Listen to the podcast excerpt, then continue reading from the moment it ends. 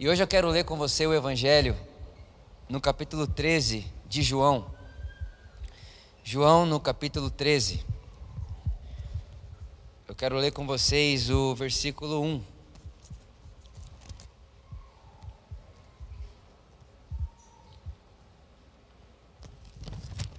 João capítulo 13, verso de número 1. Um pouco antes da festa da Páscoa, sabendo que Jesus havia chegado, sabendo Jesus que havia chegado o tempo em que deixaria este mundo e iria para o Pai, tendo amado os seus que estavam no mundo, amou-os até o fim. Amou-os até o fim. Na tradição de Israel, existiam duas grandes escolas: a escola dos sacerdotes e a escola dos profetas. Então, dentro dessa ampla tradição religiosa, existiam esses dois caminhos: o caminho dos sacerdotes e o caminho dos profetas. O caminho dos sacerdotes era o caminho responsável pelo templo, pela cerimônia, pelos sacrifícios, né? pela organização da religião de Israel, situada geograficamente ali no templo em Jerusalém. E em contrapartida, né, não como quem está contra, né, mas a, a, em paralelo existia a escola dos profetas. E o profeta ele não estava muito preocupado com o templo em si.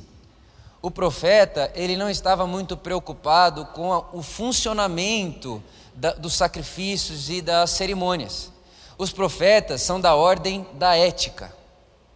Enquanto o sacerdote está preocupado com a cerimônia do templo e com a organização do templo, o sacerdote está perguntando a respeito da prática e da ética do povo. Então, por exemplo, quando você lê os profetas hebreus, eles vão estar perguntando para o povo de Israel o seguinte: ó, é sério mesmo que vocês acham que Deus está recebendo essas mãos de vocês erguidas no templo, enquanto o coração de vocês está sujo de opressão? Enquanto o coração de vocês está sujo de balança desonesta, enquanto o coração de vocês está sujo com os maus tratos ao estrangeiro que vocês estão cometendo. Então, os profetas, eles não estão muito interessados em deixar o templo funcionando, ou seja, a religião funcionando. Os profetas, eles estão interessados é em libertar o povo da escravidão o profeta ele está interessado em fazer com que o povo de Israel ande no caminho da justiça. Então, por exemplo, Isaías capítulo 58, aquele que a gente já ouviu falar várias vezes sobre o verdadeiro jejum, né? Aí o profeta vai dizer: Você acha que o jejum que Deus gosta é aquele que você se veste de pano de saco e vai para o templo? e fica com essa cara de triste, como quem está jejuando. Você acha que é isso aí que Deus gosta? Ou talvez o jejum que Deus esteja pedindo para nós não seja libertar a corrente da opressão, tratar bem o estrangeiro, amar o órfão, cuidar do pobre e da viúva. Então, o profeta é de outra ordem. E Jesus é da escola dos profetas. Jesus não vem da escola dos sacerdotes.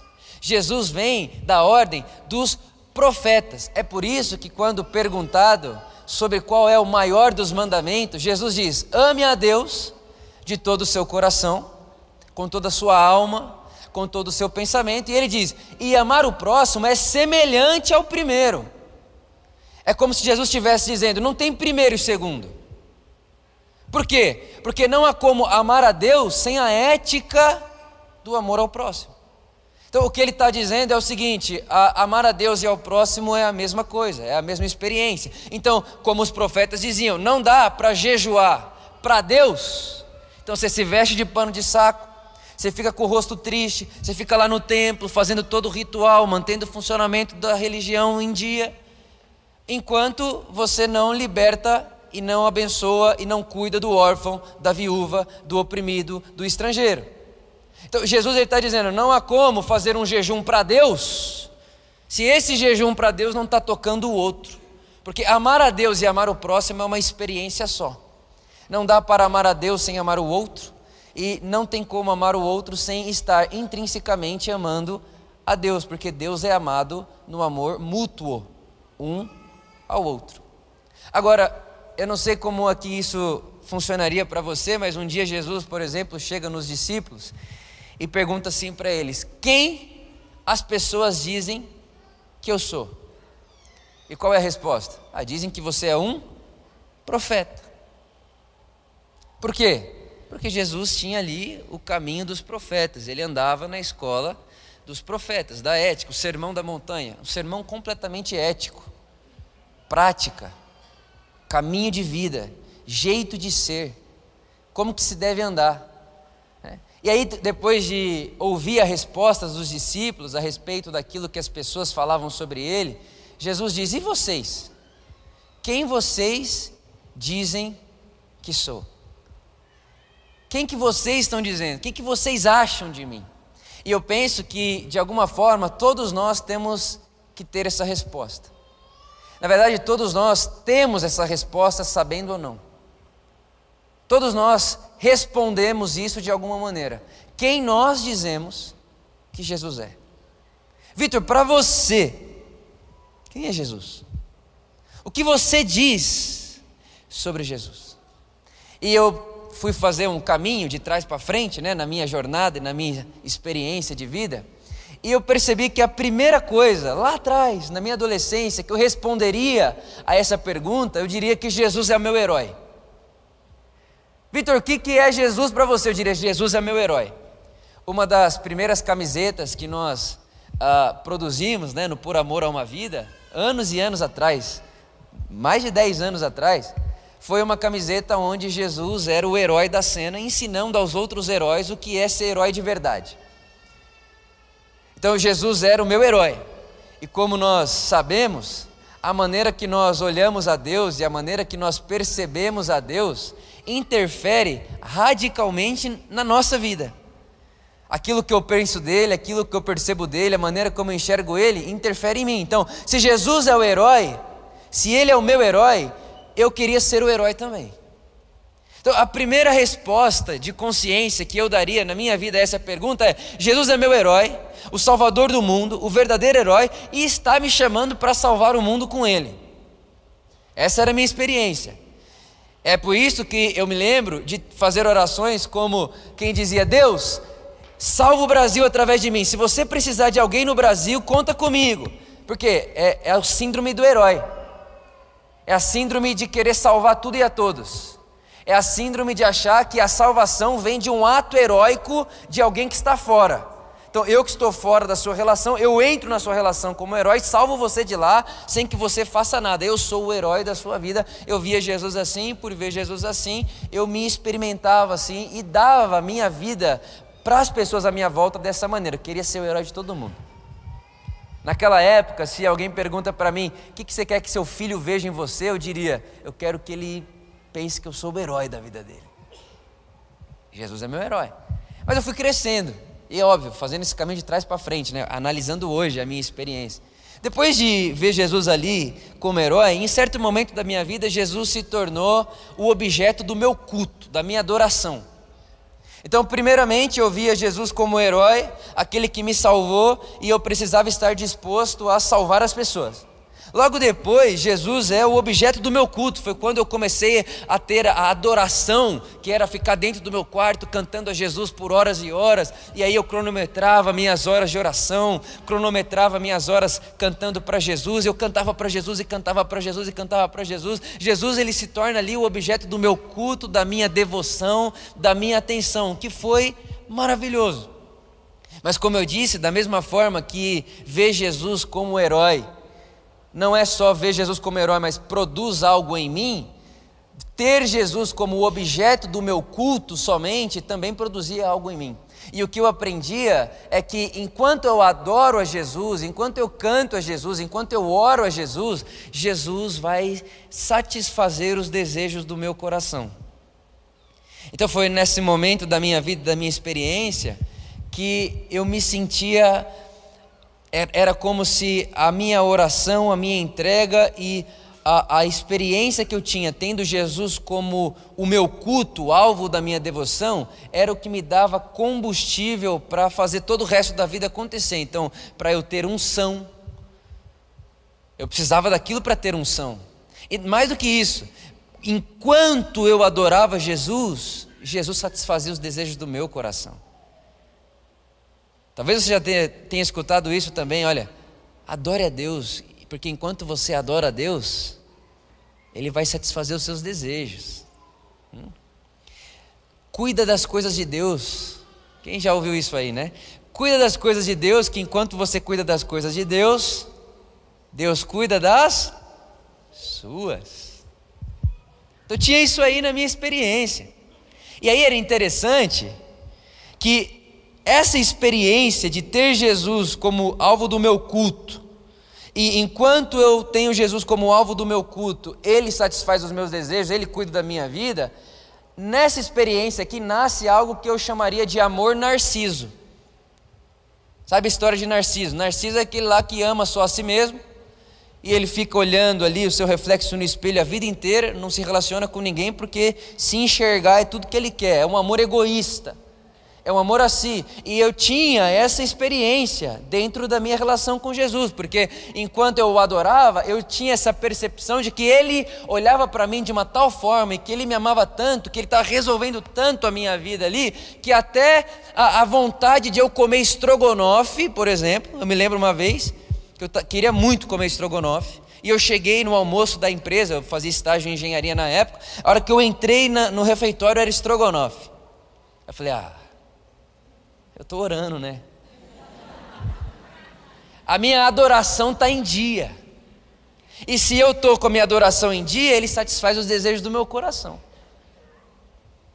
Então o estrogonofe, Jesus fez o estrogonofe para mim. Quando menino, menino, né? Já não tão menino, mas eu tinha sonho de ter um carro. Era um carro específico. tinha um sonho de ter aquele carro e tal. E aí eu com pouquíssimo tempo de experiência de carro e pouquíssima idade, ainda tenho pouca idade, a pouquíssima idade de repente está esse carro na minha garagem. Eu ganhei esse carro. Ganhei, me deram esse carro. Aí eu olhei para o carro e falei: Ah, Jesus, né? Então repare, é Jesus, não é a minha construção social que me dá um privilégio de ter aquele presente, é Jesus. Então não é porque alguém perto de mim tem potencial para me dar esse presente, é porque Jesus está recebendo meu culto. Ah, mas eu, eu tenho uma vontade, eu nem, eu nem expressei, mas minha vontade era ir para os Estados Unidos, e estou nos Estados Unidos. Jesus me trouxe para os Estados Unidos, mas por quê? Porque eu, tô devoto, eu, tô, eu, tô, eu sou devoto, né? Ele é o objeto do meu culto, ele está satisfazendo os desejos do meu coração. Irmão, com 20 anos de idade, na época, eu tinha, tenho né, muitos amigos, mas na época, é, por, por conta da engenharia e do Senai que fiz e tal, não tinha um amigo meu, eu parei de trabalhar na engenharia, comecei a viajar, viajar, viajar, viajar. Não tinha um amigo meu que ganhava perto do que eu ganhava com 20 anos de idade. Não tinha. Por quê? Porque eu cultuo a Jesus, eu estou inclinado a Jesus, Jesus está me abençoando. Não é porque eu faço parte de um sistema que retroalimenta a prosperidade, é porque eu cultuo a Jesus e porque eu cultuo a Jesus, Ele está me abençoando. Eu passei por isso aí. Então, o carro que estava lá na minha garagem é porque eu adorava Jesus. Ele está me abençoando. Ah, mas ele está mimando. Eu falava, tá, Jesus está me mimando, me dá estrogonofe, dá o carro que eu quero. Olha, eu sempre quis ter esse perfume, aí você lembrou de mim lá. É, lembrei de você, te trouxe esse perfume. Então repare, é Jesus que está me dando. Não é a minha construção social que me dá acesso a pessoas com direitos ou com possibilidades de me dar esses presentes. Então era Jesus, e aí vai pondo na conta de Jesus, e sai contando para a vida e testemunhando como se Jesus, ó, Jesus me deu o carro que eu quis. Aí a pessoa está assim, nossa, eu só queria o dinheiro para voltar de ônibus hoje. Nossa, olha, Jesus me ama tanto que ele, ele faz estrogonofe para mim. Aí tem uma pessoa lá na Ucrânia agora, dentro de uma guerra, que está só querendo comer farinha. Não, mas Jesus, ah, mas aí eu tenho culpa que eu estou inclinado a Jesus e ela não. Ah, é, Vitor, então você pediu para nascer no Brasil e não ter nascido na Ucrânia? Ou o fato de você estar morando no Brasil em 2022 já é um privilégio que nem todos têm. E aí você está pondo na conta de Jesus como se você ser brasileiro, poder ter ganhado esse carro que você sempre quis e poder usar isso que você usa e fazer o que você faz. Você está colocando tudo isso mesmo na conta de Jesus, como se Jesus estivesse fazendo isso para você porque você está adorando Ele e o resto do universo. Então esse Deus aí que você está chamando de Jesus, ele se inclina a quem o adora e quem não o adora ou quem não o adora da forma que você faz, ele, ele não se importa. Então ele dá estrogonofe para para você porque você sabe orar desse jeito e não dá pão para a criança que está agora em terreno ucraniano com fome, porque ela não sabe orar como você. O que é isso? Que Deus é esse? E eu me lembro de estar nos Estados Unidos. E para qualquer pessoa que visse a foto do momento da vida que eu estava, diria: Uau, como Deus abençoou ele. E eu diria: é, Eu orei. Jejuei muito, orei, me inclinei, passei horas orando. Irmão, isso é tudo muito maravilhoso, tem que orar, tem que é ótimo. Mas é a motivação e as reações que a gente vai pondo na vida e os frutos que a gente vai tendo na vida e na conta de quem de quem que a gente vai colocando esse fruto e essa reação, esse resultado. Estava nos Estados Unidos e eu tive a minha primeira crise de fé. Primeira. Estava lá, em volta de tudo aquilo que alguém chamaria de bênçãos de Deus, Deus satisfazendo os desejos do meu coração, porque eu me inclinei a Deus, e aquele que se inclina a Deus, Deus satisfaz os desejos do coração. É, um amigo meu diria que, ele diria assim: é, Vitor, esse Deus é o Deus é Sugar Daddy. É. Então ele está preocupado com o perfume que você quer usar, ele está preocupado com o estrogonofe, com o carro que você quer, e ele não está vendo a pessoa lá que acabou de perder um filho, ele não está vendo a pessoa, enfim, ele não, ele está ele tá preocupado com o seu perfume, ele está preocupado com o seu estrogonofe, ele está preocupado com o seu desejozinho aí. E eu lá nos Estados Unidos, e eu estava muito triste na minha alma, assim, eu não sabia de onde vinha. Eu lembro que eu não conseguia nem contar pra, falar para minha mãe que eu estava triste, porque eu pensava, como que eu vou falar para minha mãe que estando aqui, nesse lugar, nesse ambiente, em volta dessas pessoas, com todo esse recurso, como que eu posso falar que eu estou aqui e falar, mãe, o que, que é eu? O que, que eu que vim fazer aqui? O que, que eu estou fazendo aqui?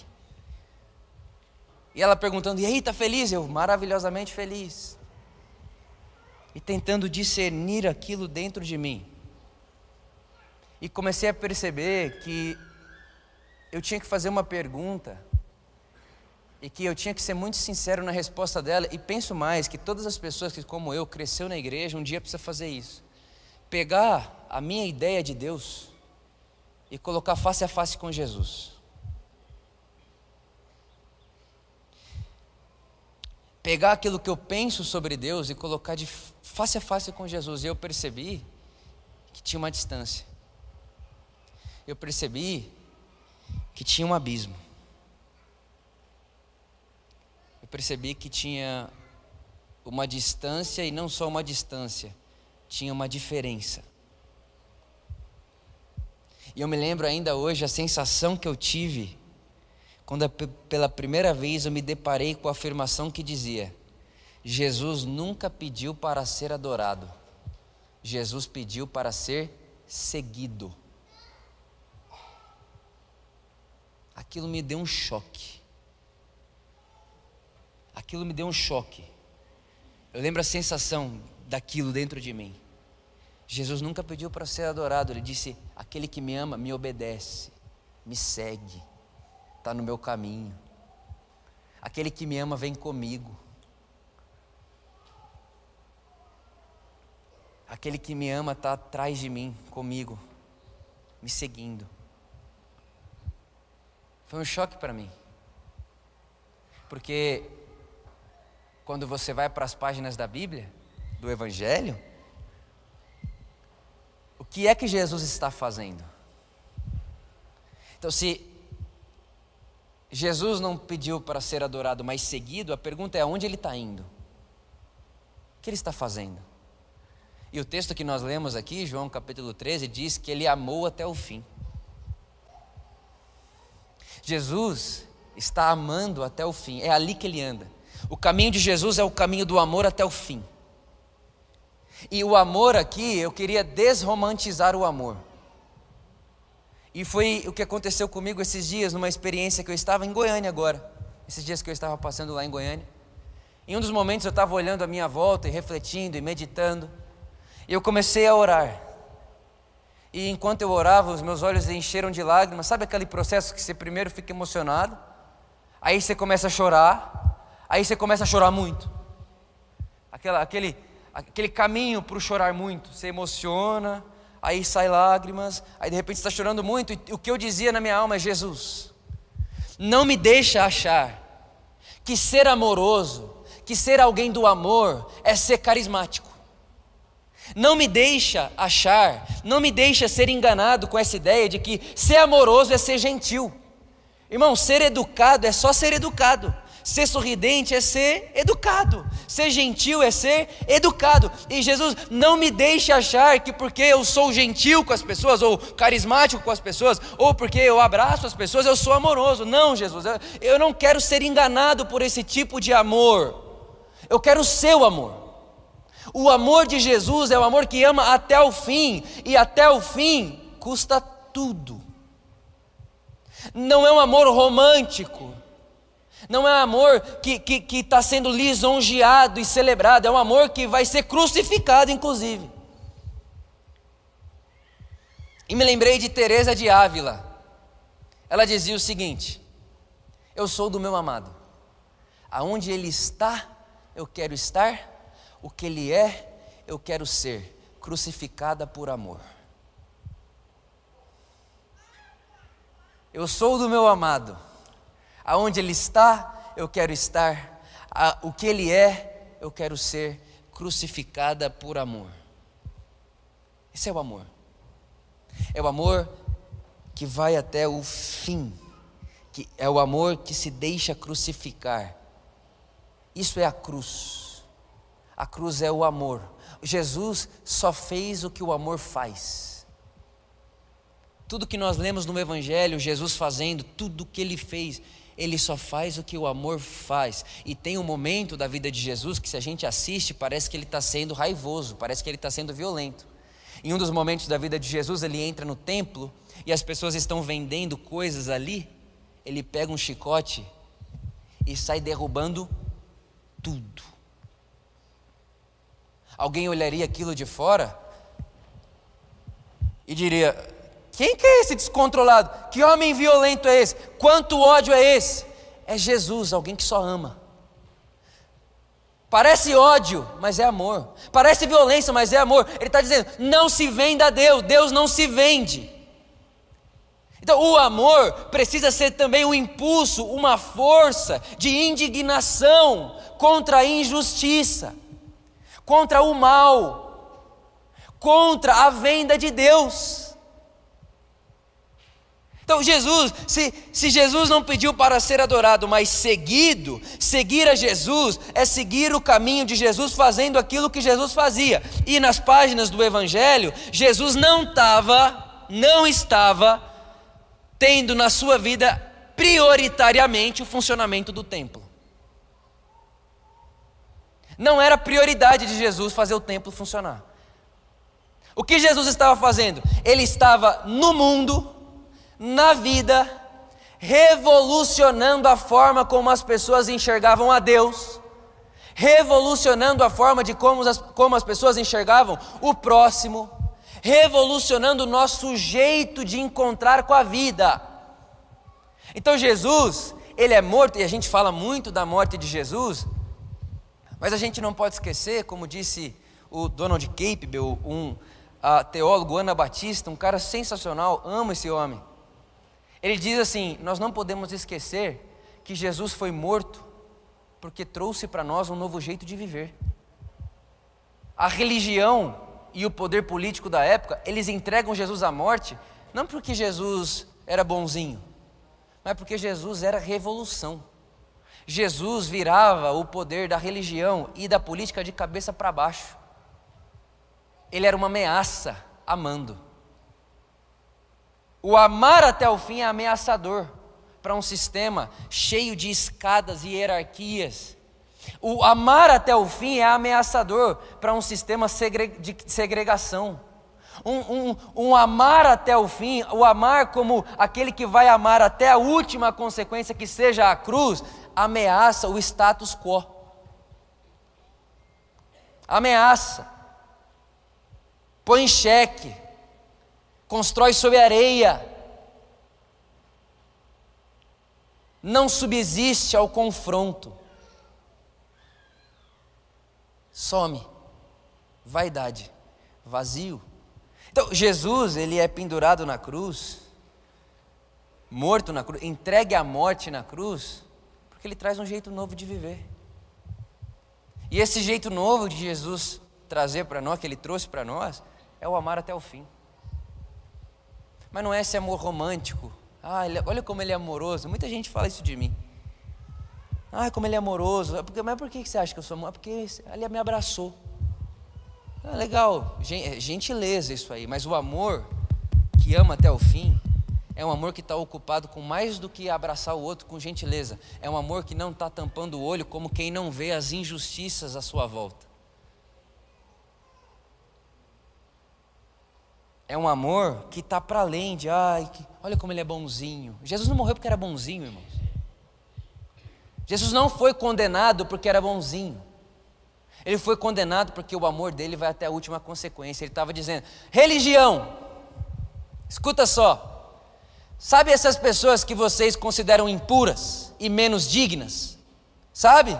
Na época, qual que eram as pessoas? A mulher. Na época, qual eram as pessoas? Os leprosos, os doentes. Na época, todo aquele que não praticava a cerimônia da lei, então, a religião chamavam essas pessoas de impuras, indignas. Na época, o samaritano. Existia um ditado na tradição de Israel que dizia o seguinte: se você encontrar com uma mulher samaritana grávida e ela precisar de você para salvar ela e o bebê, deixa que os dois morram. Deixa os dois morrerem, porque faz mal para o mundo nascer mais samaritano. A oração de um judeu ortodoxo, na época, era o seguinte: Jesus, Deus, Jesus não, né?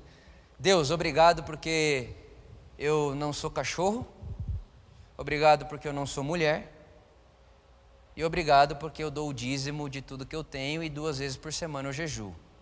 Então Jesus olha para essas pessoas e diz: Então, tá, sabe o que vocês chamam aí de pureza? Trapo de imundícia. E sabe as pessoas que vocês chamam de impuras? As prostitutas, os publicanos, as mulheres, os gentios? Pois é, entrarão primeiro no reino que vocês. Jesus não é morto porque ele é sorridente. Jesus é morto porque ele põe tudo pro chão. Ele, então, 2022, igreja brasileira, mundial. Vocês, 2022. Irmãos, Jesus nasce hoje de novo, a gente mata ele de novo.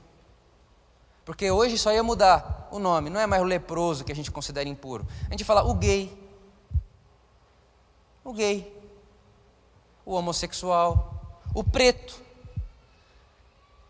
A mulher. A mulher continua, né, ainda. Então, o que Jesus diria para nós hoje? Ah, pessoal, como eu sou bonzinho, me abracem. Também. Mas ele diria: gente, é o seguinte: tem um pecado que vocês não estão vendo aqui, que vocês precisam se arrepender. É o não amor. A gente diria: Jesus, como assim não amor? A gente ama. Olha como a gente é sorridente. Olha como a gente abraça as pessoas. Olha como a gente acolhe as pessoas. Olha como a gente é bonzinho com as pessoas. Vitor, mas vocês amam até um ponto. Até aqui. Até aqui pode vir, até aqui pode, até aqui vem. Daqui para lá não, porque daqui para lá a gente tem que manter o cerimonial funcionando, a religião funcionando, o sacrifício funcionando, os dízimos entrando, o dinheiro acontecendo. E se a gente abrir a porteira, acaba tudo. Aí Jesus está dizendo: pois é, só quando acaba tudo que ressuscita o reino de Deus.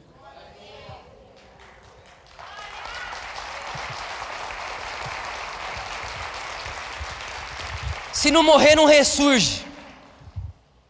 Se não tem cruz, não tem ressurreição. Então Jesus, Ele não está ele não tá na cruz ali como um ser sorridente e bonzinho, ele está na cruz como uma ameaça à religião, à política, aos poderes. Ele está na cruz como quem ameaça o que a gente chama de conservadorismo das coisas. Ele está na cruz porque aquilo que a gente quer conservar como a nossa moral, a nossa ética. Não, a gente é judeu, mulher é mulher, homem é homem, leproso é leproso, gentil é gentil. Jesus morre porque ele está dizendo: esse que vocês estão querendo conservar é pecado.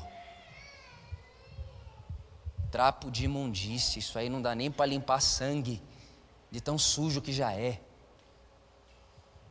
Jesus morre por isso. Ele está olhando para a sua época, para o seu momento, e dizendo para eles assim: então, vocês estão achando aí que Deus é judeu, né? Vocês estão achando que Deus é judeu. Pois é, Deus não é judeu. Não, não. Não, mas é, nós somos o povo de Deus. Então, vocês são o povo de Deus, mas Deus não é de vocês. E a diferença é gigantesca de você saber que é povo de Deus e você pensar que Deus é seu. Então você é de Deus, mas não acha que Deus é seu o amor narciso.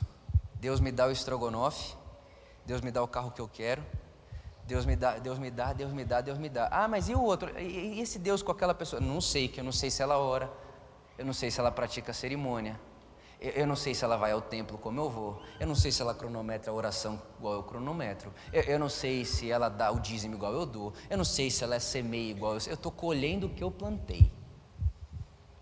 Já viu essa? absurdo.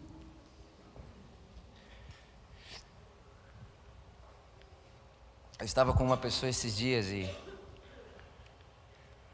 na mesa às vezes a gente consegue falar mais coisa, né? E ela estava assim, não, cara, mas tudo que eu tenho eu conquistei. Uma pessoa muito rica. Eu falei, tem certeza? Ela disse, sim. Eu falei, cara, não é que você não tenha trabalhado. Não é que você não tenha acordado, ido para a vida como quem né, vai trabalhar para conquistar as coisas. Não é isso. Mas você precisa entender que tem gente que trabalhou mais que você, acordou mais cedo que você, e não tem o que você tem. Porque a vida não é matemática. Não é acordar às quatro da manhã e dormir meia-noite igual, enriquecer. Não é verdade. Por exemplo, tem gente que já leu mais que eu, que fala melhor que eu, que prega mais do que eu, que conhece muito mais do que eu. Mas ele chega aqui e ele fala: Como é que faz para falar num lugar desse todo domingo? Aí eu vou dizer para ele: É porque eu orei. Aí ele diz: Mas eu também. Não é porque eu li os livros. Eu também. Ah, mas é porque. Eu também. Aí eu, no final, então tem um pecado escondido em você. Tem um pecado aí que você não está querendo falar, porque se você está fazendo tudo que eu fiz e não está rolando, a vida não é assim. E Jesus vem e põe tudo isso em ameaça. Ele, ele diz para nós: a vida não é assim. Deus, o meu Pai, o vosso Pai, faz com que o seu sol brilhe sobre bons e maus. Deus amou o mundo de tal maneira que deu o seu filho. Ele se dá, ele se entrega.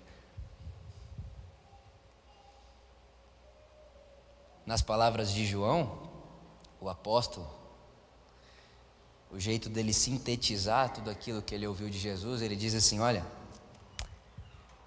aquele que ama permanece em Deus, e aquele que não ama está morto. Mas repara, não é o amor, ah, gente, da gentileza, isso é só educação e bondade, é o amor da justiça. É o amor que se põe no lugar do outro, é o amor da compaixão, é o amor da solidariedade, é o amor que age, é o amor em ação. Nas palavras do escritor do, do livro O Profeta, um dos livros de espiritualidade mais vendido no mundo, ele diz o seguinte: aquele que ama não deve dizer Deus está no meu coração. Aquele que ama deve dizer: Eu estou no coração de Deus. amar, amar e amar. Mas amar como força de justiça. Amar como uma entrega absoluta. Amar como o único caminho para a vida eterna. Amar. Amar. Ah, mas se você amar essa pessoa aí, se você amar ela, ou seja, aceitar, incluir, abraçar, ser solidária, se você amar, vão te crucificar. Eu sou do meu amado, quero estar onde ele está, quero ser como ele é, crucificada por amor. Não, mas se você falar isso, se você tocar nesse assunto, se você abraçar essa pessoa, se você perdoar essa pessoa, vão te crucificar. Que baita oportunidade, porque eu sou do meu amado. Quero estar onde ele está, quero ser como ele é, crucificada por amor caminho de Jesus, o caminho do amor, o caminho da solidariedade, o caminho da doação, o caminho do servir, o caminho do esvaziar-se. É isso que Jesus pediu de nós. Então nós vamos adorar Jesus? Vamos, inclusive agora, nós vamos cantar para Jesus. Só que cantar para Jesus não como quem obedece a Jesus porque canta Jesus. Não, cantar para Jesus como quem sabe que adorar é transformar-se naquilo que está sendo adorado. Essa é a experiência de Israel. Não é isso que está escrito lá nos Salmos? Aquele que adora o ídolo, que tem boca, mas não fala, fica sem boca. Aquele que adora quem tem olhos, mas não vê, fica cego. Por quê? Eu estou me tornando aquilo que eu adoro. É por isso que adorar Jesus faz parte da nossa vida. Não porque Jesus é um Deus com um ego meio esvaziado, ele quer que o ego dele seja preenchido, ele pede adoração. Fica lá, Jesus, Jesus. Aí enquanto está Jesus, Jesus, ele está, ah, isso, isso, canta, canta, canta. Não, Jesus não é esse tipo de gente. E nem esse tipo de Deus. Nós o adoramos porque enquanto eu o adoro, eu estou me transformando naquilo que eu estou vendo. Nas palavras de Paulo, segunda carta ao Coríntios, capítulo 3, verso 18. E todos nós, que com o rosto descoberto, contemplamos como por meio de um espelho a glória do Senhor, a face do Cristo, estamos sendo transformados segundo a sua imagem. Adoramos como caminho de transformação adoramos como um caminho de semelhança. Porque em Jesus encontramos um Deus que não está dizendo, me adorem, mas encontramos um Deus que está dizendo, siga o meu caminho, vem comigo, me imitem. Efésios capítulo 5, verso de número 1. Sede, pois, imitadores de Deus como filhos amados. É um Deus da ordem da imitação e da prática. É um Deus da ordem da ética, do cuidado com o outro, do abraçar o outro, do acolher o outro. E um Deus menos interessado na nossa cerimônia vazia.